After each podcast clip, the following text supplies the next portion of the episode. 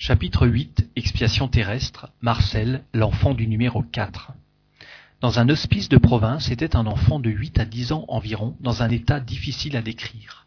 Il n'y était désigné que sous le numéro 4. Entièrement contrefait, soit par difformité naturelle, soit par suite de la maladie, ses jambes contournées touchaient à son cou.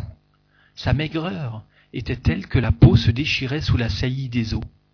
Son corps n'était qu'une plaie, et ses souffrances atroces. Il appartenait à une pauvre famille israélite, et cette triste position durait depuis quatre ans. Son intelligence était remarquable pour son âge. Sa douceur, sa patience et sa résignation étaient édifiantes.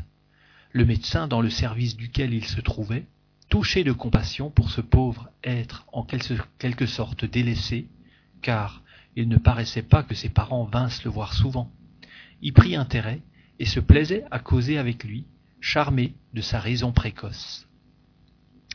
Non seulement il le traitait avec bonté, mais quand ses occupations le lui permettaient, il venait lui faire la lecture et s'étonnait de la rectitude de son jugement sur des choses qui paraissaient au-dessus de son âge.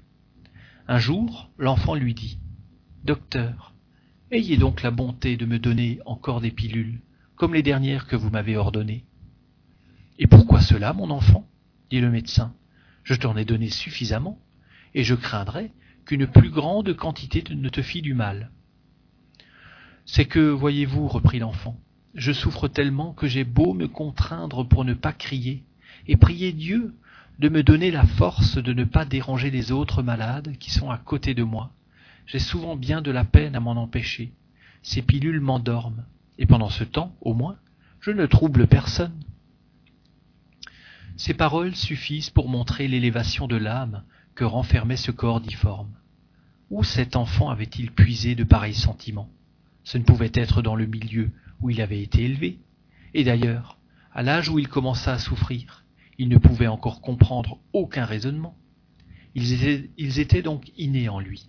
Mais alors, avec de si nobles instincts, pourquoi Dieu le condamnait-il à une vie si misérable et si douloureuse? En admettant qu'il eût créé cette âme en même temps que ce corps, instrument de si cruelles souffrances. Ou il faut dénier la bonté de Dieu, ou il faut admettre une cause antérieure, c'est-à-dire la préexistence de l'âme et la pluralité des existences. Cet enfant est mort, et ses dernières pensées furent pour Dieu et pour le médecin charitable qui avait eu pitié de lui. À quelque temps de là, il fut évoqué dans la Société de Paris, où il donna la communication suivante, en 1863. Vous m'avez appelé. Je suis venu faire que ma voix s'entende au-delà de cette enceinte pour frapper à tous les cœurs, que l'écho qu'elle fera vibrer s'entende jusque dans leur solitude. Elle leur rappellera que l'agonie de la terre prépare les joies du ciel, et que la souffrance n'est que l'écorce amère d'un fruit délectable qui donne le courage et la résignation.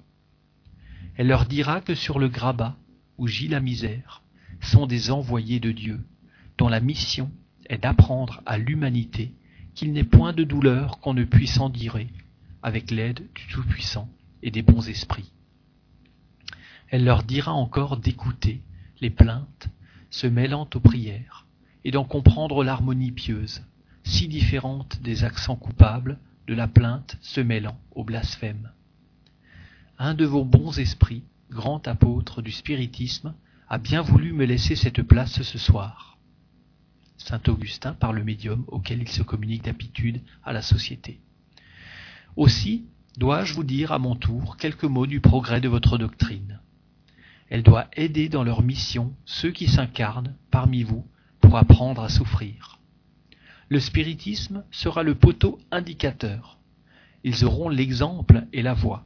C'est alors que les plaintes seront changées en cris d'allégresse et en pleurs de joie. Demande. Il paraît, d'après ce que vous venez de dire, que vos souffrances n'étaient point l'expiation de fautes antérieures Réponse. Elle n'était point une expiation directe, mais soyez assurés que toute douleur a sa cause juste. Celui que vous avez connu si misérable a été beau, grand, riche et adulé. J'avais des flatteurs, et des courtisans. J'en ai été vain et orgueilleux.